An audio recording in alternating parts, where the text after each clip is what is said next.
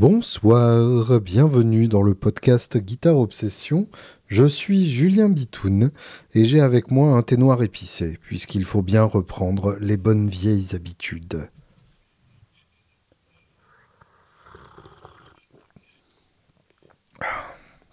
Alors pas mal d'entre vous se sont inquiétés à entendre ma voix euh, euh, manquant de mes graves habituels euh, la semaine dernière pour cet épisode court sur la musique et le coronavirus. je vais mieux en ça que je suis passé de l'abattement à la colère et qu'en général la colère me va mieux. C'est un peu mon état naturel d'être un, homme en colère. Euh, et voilà, euh, quand, quand à voir la manière dont toutes les choses euh, évoluent, que ce soit un, gouvernement qui considère que être en quarantaine revient à des congés payés, ou que ce soit le déferlement de haine euh, virtuel sur des gens qui veulent juste sortir faire des courses ou faire leur footing. Euh, c'est voilà, j'ai retrouvé ma colère, donc ça va mieux de fait. Euh, merci aussi beaucoup pour pour les nombreux mails de soutien que j'ai reçus de votre part, que ce soit donc des soutiens juste pour dire que, on est tous ensemble dans cette merde et que on pense les uns aux autres et que c'est déjà beaucoup. Et puis surtout, euh, des, messages où vous me suggérez des, sujets à traiter euh, que vous avez envie de m'entendre aborder euh, dans ce podcast. Et du coup, bah, moi, ça me donne du beau grain à moudre. Et forcément, j'ai envie de le moudre avec vous. Donc, donc je, vais, je vais tenter régulièrement de, faire des podcasts pendant ce, confinement. paradoxalement, c'est encore plus compliqué pour moi de, de, trouver du temps en ce moment. Euh, puisque évidemment, euh, comme je vous le disais, il y a, le poussin à, occuper pendant toute la journée. Et j'essaye de, bosser sur mes vrais métiers euh, le soir. mais j'ai la sensation que c'est quelque chose qui peut, qui peut nous faire du bien à tous, à moi pour trouver des, des, interactions aussi virtuelles puissent-elles être, et vous pour passer une petite demi-heure à faire autre chose que, que d'enchaîner les, les, vidéos sur, euh, sur Netflix. Le simple fait que je dise enchaîner les vidéos sur Netflix montre à quel point je, je ne fais pas ça et à quel point c'est quelque chose qui m'est euh, étranger. Euh, j'espère que ça va bien pour vous, j'espère que vous tenez et que vous vous préparez. Bon, évidemment, aucun de nous ne s'était fait d'illusion sur le fait que ça ne serait que les deux semaines annoncées au départ. Euh, c'est dur de, se dire que euh, qu'on ne sait pas combien de temps ça va durer, mais bah, il va falloir tenir, c'est le principe. Merci infiniment aux trois nouveaux Patreonneurs, Loïc, Vincent et Jean-Marc, qui ont rejoint donc récemment le rang des, des Patreonneurs, euh, qui sont donc les gens qui ont non seulement participé à ce podcast de façon financière, ce qui n'est pas du tout négligeable, surtout à un moment comme euh, en ce moment où on ne sait pas de quand, euh, d'où viendra et quand viendra le prochain paycheck. Donc, donc voilà, c'est pas con de, de pouvoir compter aussi sur votre soutien là-dessus. Et puis donc ce sont les gens qui ont accès aux épisodes bonus sur, euh, sur Patreon. Euh, notamment donc le dernier épisode avec euh, Swan Vaud, Romain du Guitar Cookbook, Alex Bekitamen, et puis donc l'inénarrable Gaël Liger, qui sort son podcast lui aussi, qui a profité du confinement justement sans enfant pour prendre le temps de, se poser face à un micro et euh, le résultat est hyper intéressant. Vous pourrez trouver ça euh, en cherchant un peu, parce que ça n'est pas à ma connaissance sur l'appli podcast. Mais euh, si vous regardez donc sur Facebook, vous avez forcément tous Gaël Liger en ami. Mais il suffit donc de, chercher un peu Gears of Tone sur, sur SoundCloud. Et le premier épisode s'appelle La meilleure télécaster. Euh, titre dignement putaclic que je n'aurais pas renié. Euh, et ça parle notamment de, la télé blacktop et euh, de la télé dans, le, dans la country, dans le métal, pardon. Gaël, il déclare aussi son, son amour de la country. Donc voilà, il se passe plein de choses et, c'est chouette de voir des nouveaux podcasts émerger puisqu'on est loin d'être saturé là-dessus en termes de podcasts français sur la guitare. Parmi donc les, nombreuses questions et sujets que vous m'avez suggérés, donc je reprends les posts euh, en commentaire du, Facebook euh, où j'avais posté euh, le, podcast précédent. J'en profite d'ailleurs pour vous signaler, vendredi sortira une interview des deux guitaristes de Kadinja.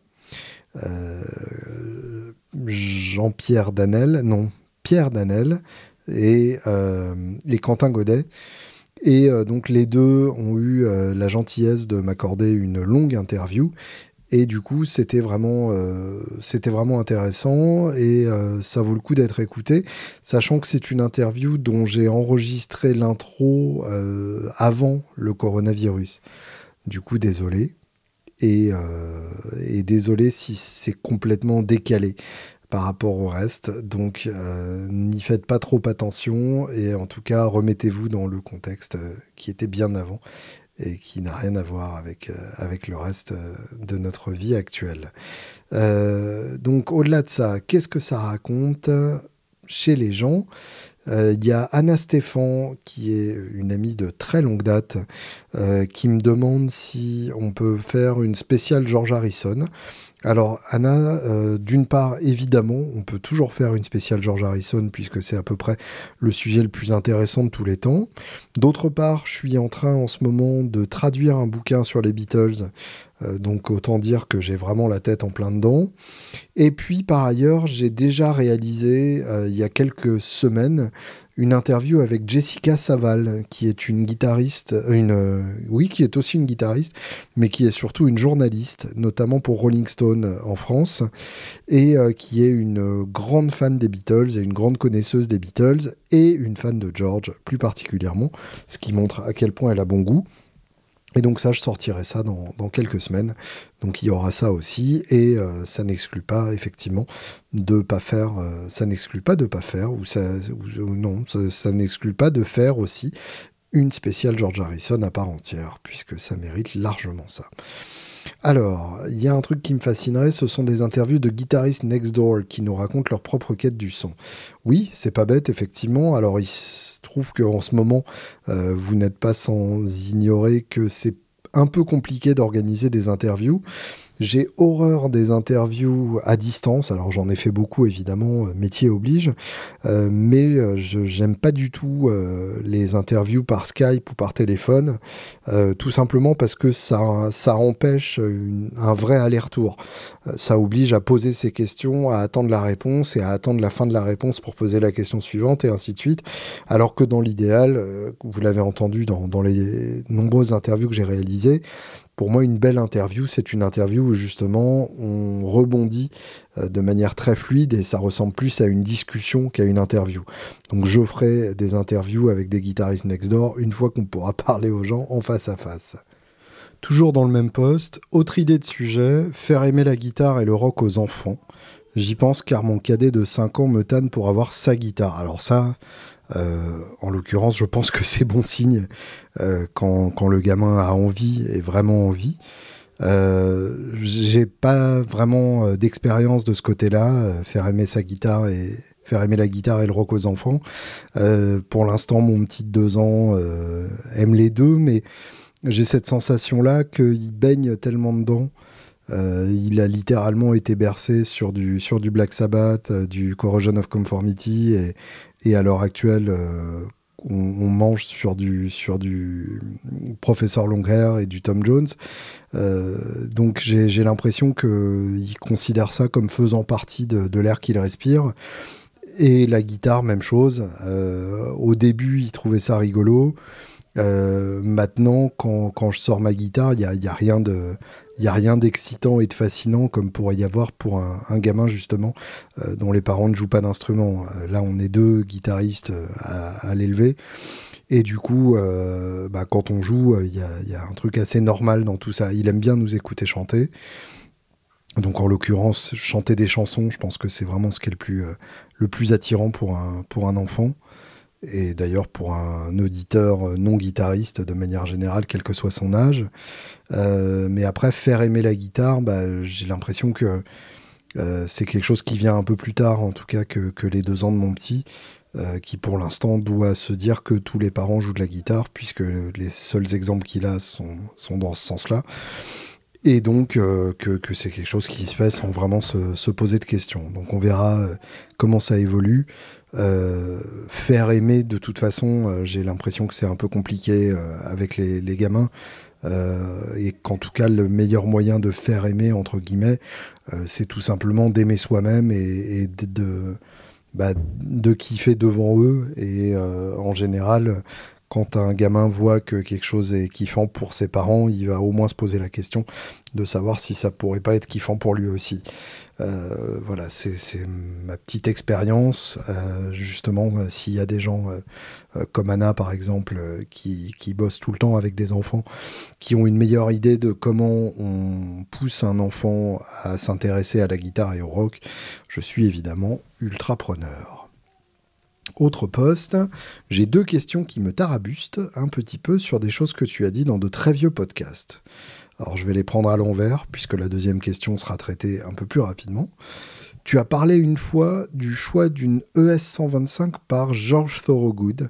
J'ai recherché dans les podcasts, j'ai pas trouvé. Alors, déjà pour situer, George Thorogood, c'est un guitariste-chanteur américain qui est connu pour euh, son morceau Bad to the Bone et pour son morceau Get a Haircut, Get a Real Job et euh, pour sa reprise de John Lee Hooker, One Bourbon, One Scotch, One Beer. Donc en gros, c'est du blues euh, joué de façon assez bourrine, assez hard rock, et c'est c'est vraiment le gros truc à l'américaine, mais qui marche très bien quand on conduit un gros camion. Euh, et, donc, en l'occurrence, George Thorogood joue sur une ES 135. Donc, c'est un, un modèle de Gibson qu'il est le seul à s'être euh, vraiment approprié qui est donc euh, aussi plat qu'une qu'une ES 125 TDC, donc les ES 125 de la deuxième moitié des années 60, qui en fait avait la même profondeur qu'une qu'une ES 335. Donc en gros, ce qu'on appellerait quart de caisse. Euh, avec, euh, avec un pan coupé pointu et euh, des P90. C'est vraiment devenu sa guitare, la, guitare avec laquelle il est il est euh, associé immédiatement et dès qu'on voit une ES e 135 passer sur Reverb ou sur un site quelconque de vente en ligne, euh, le nom de George Thorogood n'est jamais loin dans les, dans, dans, les commentaires ou dans les descriptions. Donc en gros, tout simplement, euh, George Thorogood a fait en sorte que ce modèle existe, tout simplement. Et c'est vrai qu'il a un son de gratte hyper excitant. Il vient un peu de cette, de cette école à la tête Nugent à choisir une guitare qui n'est pas forcément une guitare de rock à la base. Euh, pour Ted Nugent, c'était la, Birdland. Et à, l'associer à un style beaucoup plus rock. Et du coup, à profiter de ce grain un peu plus sombre, un peu plus vintage, avec en plus une guitare qui peut partir en Larsen très facilement, euh, quelque chose qui peut se maîtriser évidemment. Donc, euh, donc voilà. et en l'occurrence, donc, George Thorogood a sorti un modèle chez Epiphone euh, qu'ils ont baptisé ES 125. Donc euh, le, ES 125, effectivement, euh, c'est pas très loin dans sa, dans sa dernière version, c'est-à-dire que le S125 est un modèle qui a été construit pendant assez longtemps dans, le catalogue Gibson. Euh, donc pendant les années 50 et euh, début 60, c'était une guitare demi-caisse, donc avec euh, le, gros corps classique et un seul micro au manche. Et il y a ensuite eu des versions avec un pan coupé pointu, quart de caisse et avec deux micros avec un sélecteur. Donc finalement, les, les deux 135 et 125 sont extrêmement proche en tout cas pour la dernière mouture de la, de la 125 et donc le modèle Epiphone euh, surnommé White Fang tout simplement parce que elle est blanche et qu'il y a un cobra en décoration par-dessus. Je vous avais dit qu'on est dans du gros pour conduire un camion. Et euh, bah, c'est une très belle guitare et j'imagine que c'est comme, comme les épiphones euh, actuels euh, qui, sont des, super grattes, que ce soit les casinos, les Sheraton euh, et, compagnie. À chaque fois, c'est des grattes tout à fait, tout à fait acceptables pour un guitariste digne de ce nom. La deuxième question du même poste, tu avais parlé d'accordage et sur le fait que tu t'accordais avec un La différent, un peu plus aigu il me semble. Pourrais-tu revenir sur le sujet? Est-ce que tout le groupe s'accorde plus aigu, basse à 440 et guitare à 445 par exemple Dans ce cas, d'une formation à 4 ou plus, est-ce qu'on fait une gradation selon la position du musicien dans le spectre? Alors l'idée est géniale et je demande à écouter mais en fait non. Alors déjà, euh, je, backtrack un peu, je reviens un peu en arrière pour, euh, pour ceux qui n'ont rien compris.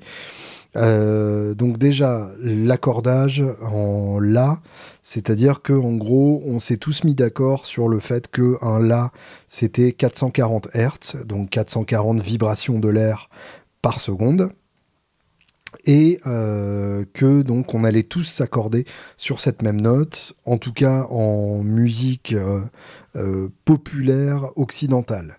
Évidemment, dans d'autres euh, cultures, euh, que ce soit l'Inde, l'Afrique et plein d'autres pays ou continents dans lesquels l'occidentalisation n'a pas eu exactement la même ampleur, il y a des gens qui s'accordent de manière très différente. Et je dis la musique populaire, puisque pour la musique classique, les musiciens sont à 442. Ce qui fait que quand vous enregistrez un album euh, dans lequel vous pensez avoir des cordes par la suite, euh, des, violons et des violoncelles, il vaut mieux s'accorder en 442 euh, de manière à ne pas être en décalage avec les, autres instruments. Donc ce que j'avais expliqué, c'est que pour Chicken and Waffles, j'avais choisi un accordage légèrement différent pour chaque titre. Euh, en fait, le fait de choisir un La n'est pas anodin. Autrement dit, la 440 c'est le standard. Si vous êtes plus haut, donc 442 ou 445, on sera dans quelque chose de beaucoup plus brillant. En tout cas, par comparaison, ça aura l'air plus brillant. Et en dessous, donc 438, 435, on sera dans quelque chose de beaucoup plus sombre un peu comme euh, les Guns qui s'accordent carrément un demi-ton plus bas ou Hendrix qui s'accorde un demi-ton plus bas, où on a euh, un son de base beaucoup plus sombre déjà que, la guitare accordée normalement. Donc euh, j'avais fait ça pour Chicken and Waffles sous l'influence de Highway to Hell d'ACDC, que j'écoutais beaucoup à l'époque puisque c'était les débuts du groupe Tribute avec, avec Paul et, et Jesse Lee ou peut-être c'est venu après, mais en tout cas j'écoutais beaucoup Well puisque je l'écoute souvent. Et euh, sur cet album, il y a une très large euh, variation du La entre les morceaux. Simplement, à l'époque, il y avait très peu d'accordeurs électroniques et en général, le groupe s'accordait les uns avec les autres à l'oreille avant de commencer la prise, puisque de toute façon, c'est pas grave si chacun est, enfin, si euh, le La n'est pas 440 à partir du moment où tout le monde est accordé de la même manière. Dans les groupes où il y a un piano, c'est nettement plus compliqué puisque un piano ne s'accorde pas de la même manière qu'une guitare, ne s'accorde pas avec la même simplicité. Donc là, il faut que tout le monde soit accordé en fonction du piano. Quand vous n'avez que des instruments comme basse et guitare, ce qui était le cas donc pour Chicken and Waffles, il suffisait que je note le, bon là et pour les heureux de, guitare après. Euh, et donc dans ces cas-là, on peut s'adapter très facilement. Donc euh, le principe, c'est que quand on fait ça, tout le monde s'accorde sur le même La. Et c'est très important, sinon vous allez avoir un décalage qui va passer pour un flottement et pour tout simplement euh, qui, donnera l'impression que tout le monde joue faux dans votre groupe, ce qui est un peu dommage si c'est pas le cas. Et du coup, euh, je vous conseille plus que vivement de vous accorder tous sur le même La et euh, de, ne surtout pas décaler. Et en général, vous allez vous en rendre compte assez rapidement quand même. Si si l'un d'entre vous a calibré son accordeur en 442 et que tous les autres sont en 440, il y a de gros risques pour que vous passiez la répète à vous demander pourquoi il joue faux, alors que c'est juste l'accordeur qui n'est pas calibré de la même manière.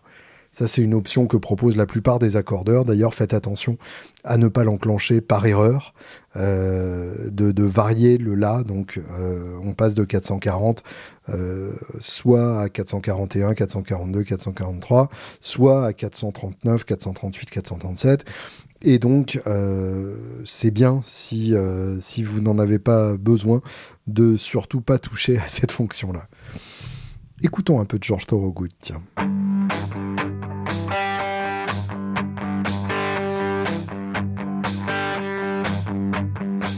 I was a rebel from the day I left school. Grew my hair long and broke all the rules. I'd sit and listen to my records all day. With big ambitions of when I could play. My parents taught me what life was about. So I grew up the type they warned me about. They said my friends were just an unruly mob and I should get a haircut and get a real job. Get a haircut and get a real job. Clean your act up and don't be a slob.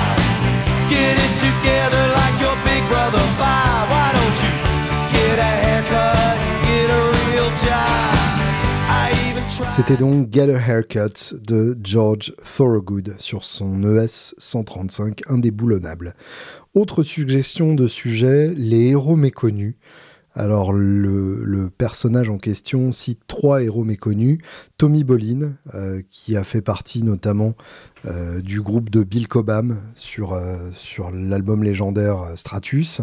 Robin Trower, qui est souvent considéré comme le Hendrix du pauvre, euh, qui a notamment eu un tube énorme avec euh, Bridge of Thighs, Bridge of Size, pardon, pas le pont des cuisses, mais le pont des soupirs, et euh, qui effectivement est très influencé par Hendrix, que ce soit dans son jeu, dans son son ou même dans son matos, qui est euh, quasiment une copie conforme du, du Rick Dendrix.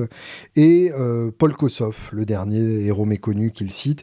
Paul Kossoff, qui est le guitariste de Free, et qui pour le coup est un de mes grands héros personnels, qui, euh, qui fait partie effectivement de ces musiciens, comme Peter Green aussi, ou, ou Mike Bloomfield, que je rajouterais euh, volontiers à cette liste, euh, de guitaristes qui ne sont pas aussi connus que les Clapton ou Knopfler de, de, ce, monde, et qui pourtant mériteraient amplement euh, d'être aussi connus et, adulés de la même manière.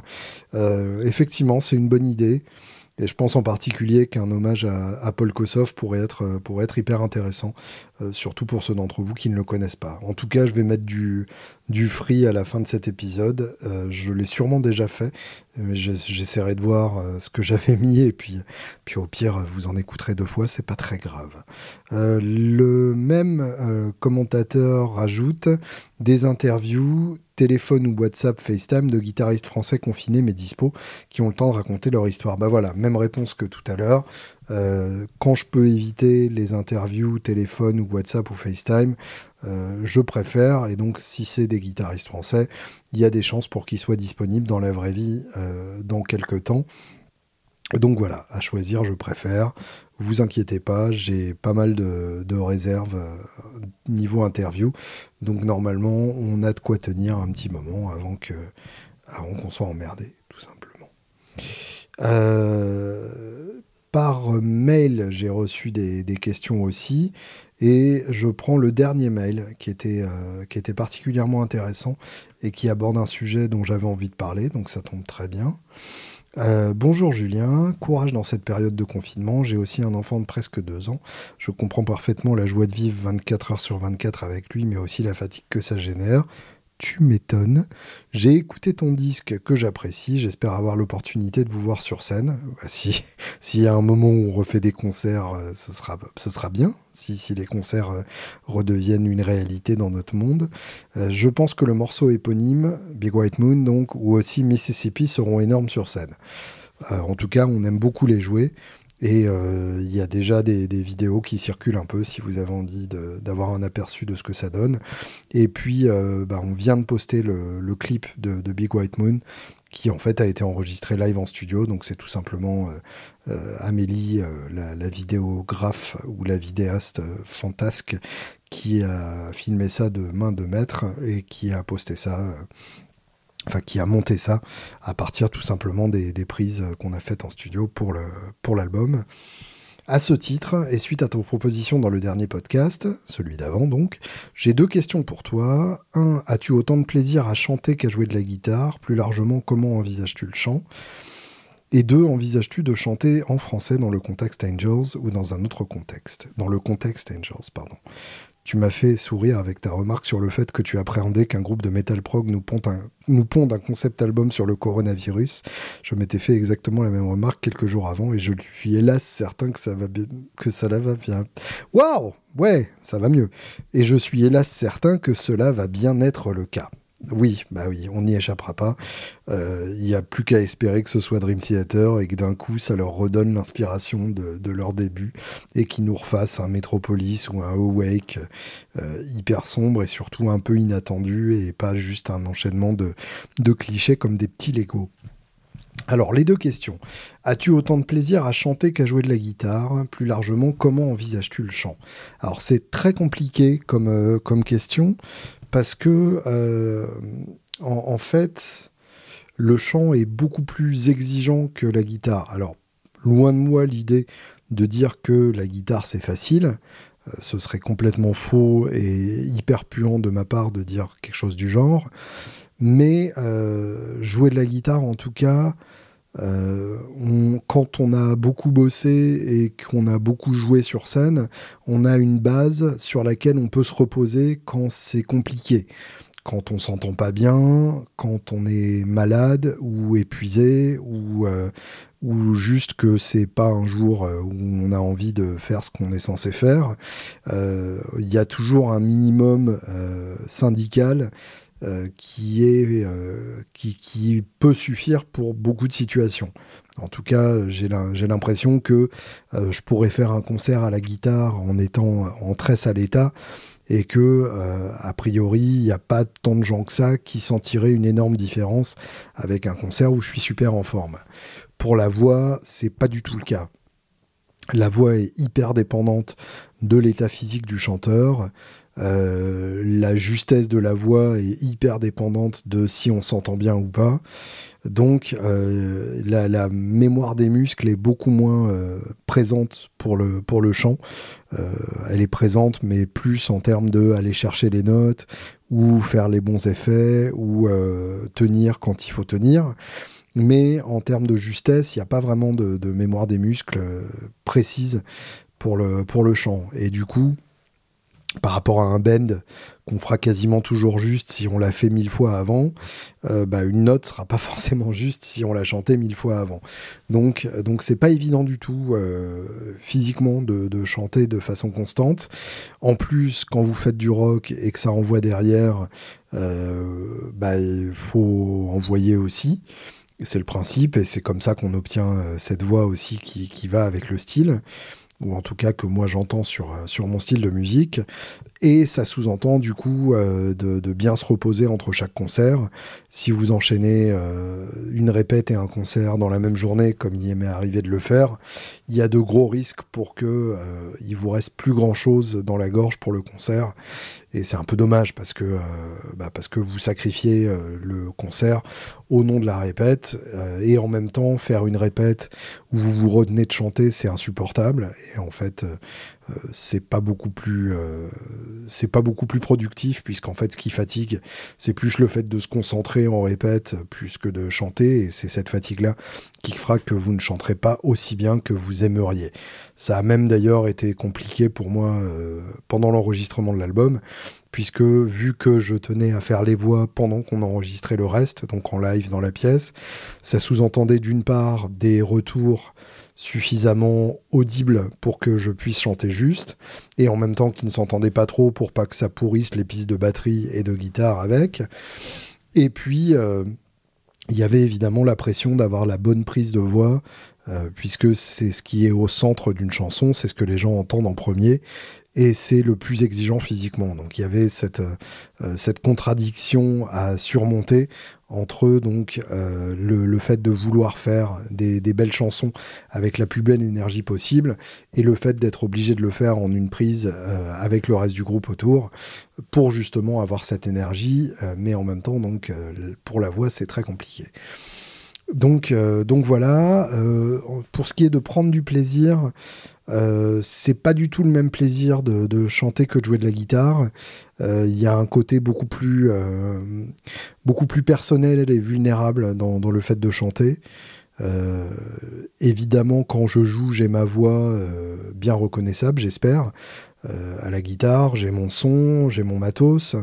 Et c'est du matos qui m'oppose une certaine résistance et c'est comme ça que je le cherche.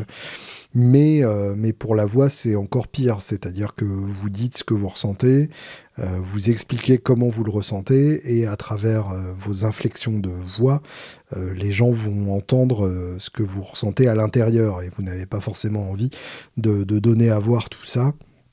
Donc il y a quelque chose d'assez, d'assez à la fois exhibe et, pudique dans, dans, le fait de chanter devant des gens.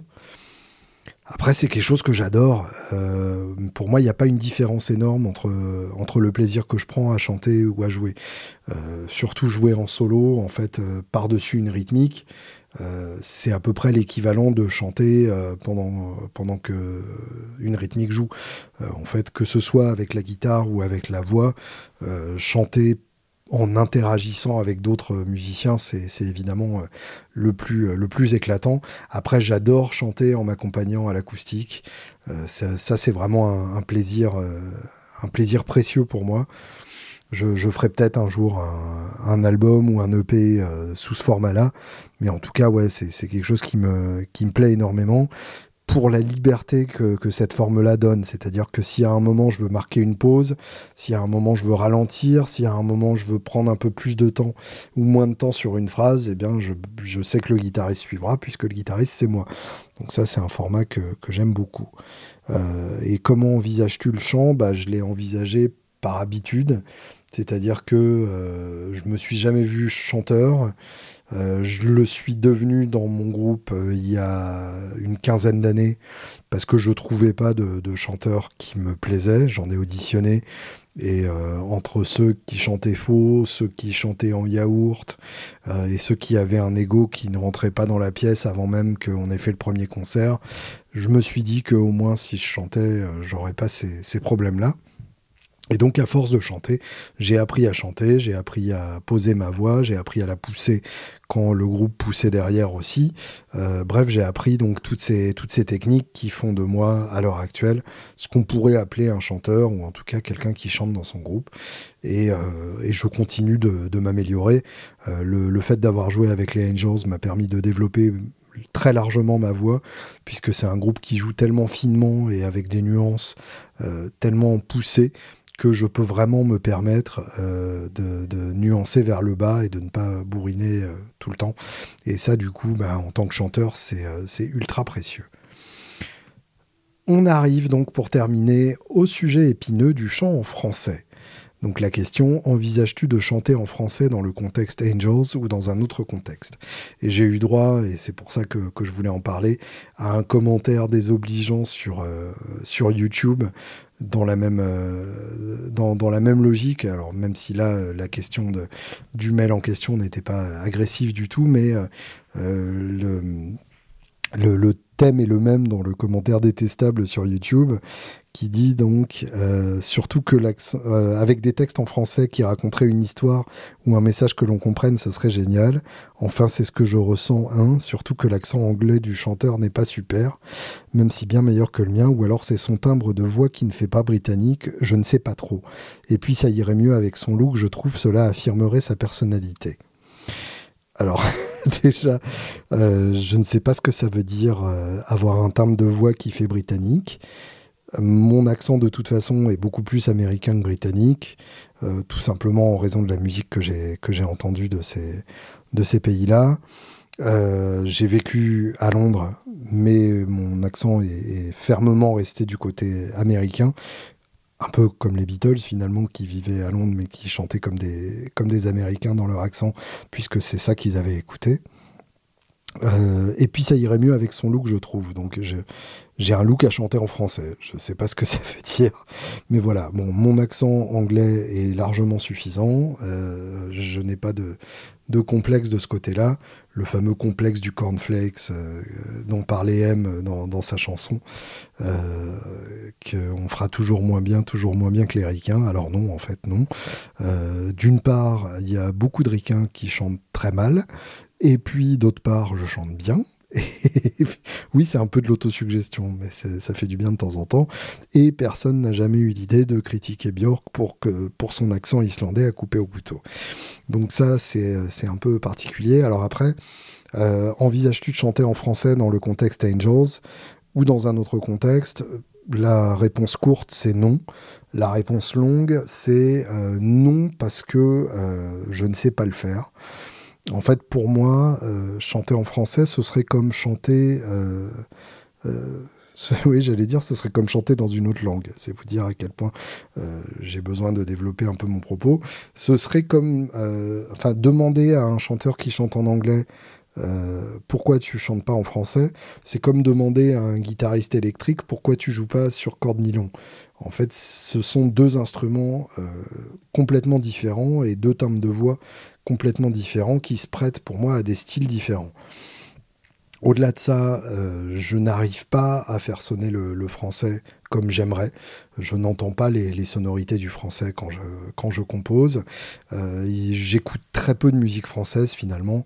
Euh, il y, a, y, a, une quinzaine, je dirais, d'artistes de, euh, qui chantent en français que j'apprécie vraiment, euh, et certains d'entre eux même sont belges, euh, Arnaud, Dick Engarn, etc. Bon, ça, ça me parle évidemment, mais c'est des univers quand même assez différents du mien peut-être complémentaires si on peut collaborer par WhatsApp.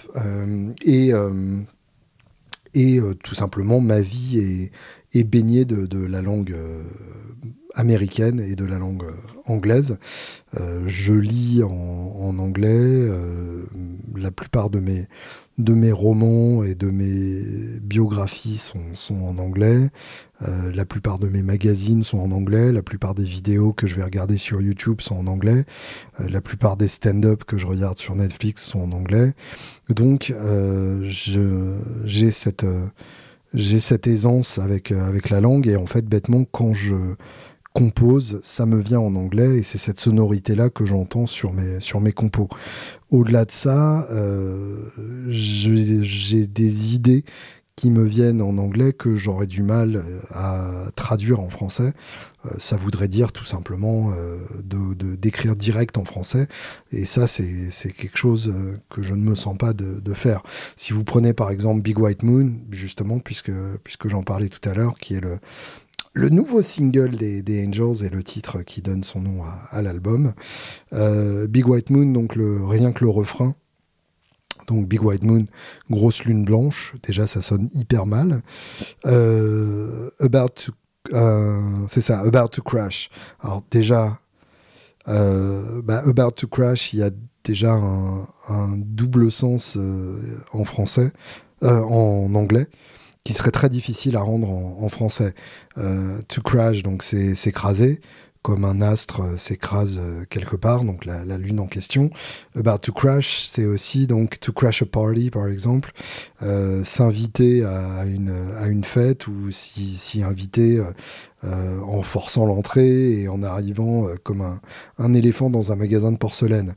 Euh, ce, ce, morceau m'est venu comme ça, avec ces phrases déjà toutes faites, quand je l'ai chanté pour la première fois avant la, la, naissance de mon fils, et j'ai réalisé après que ça parlait de mon fils. Euh, et donc la, Big White Moon About to Crash, c'est évidemment euh, le fiston euh, qui arrive comme un astre s'écrase contre la Terre et qui déboule dans la fête de notre vie en, y en, y étant invité évidemment, mais sans qu'on s'attende au comment dire au bouleversement qui va amener avec lui.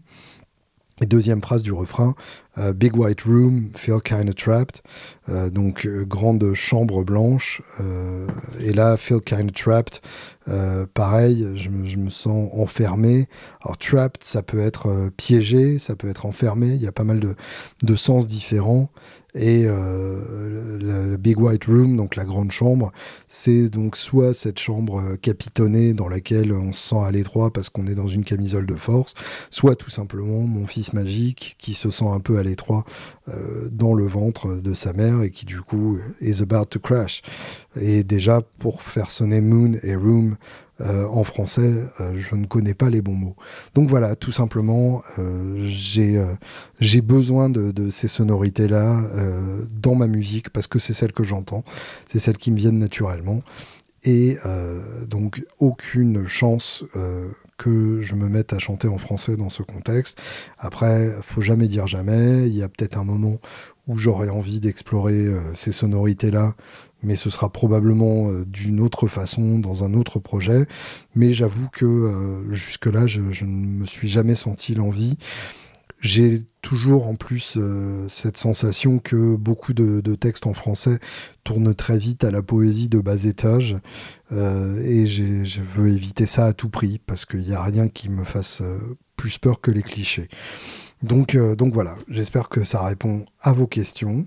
C'était une bonne séance de questions-réponses. Donc vendredi, euh, vous pourrez entendre l'interview avec Quentin et Pierre de Kadinja.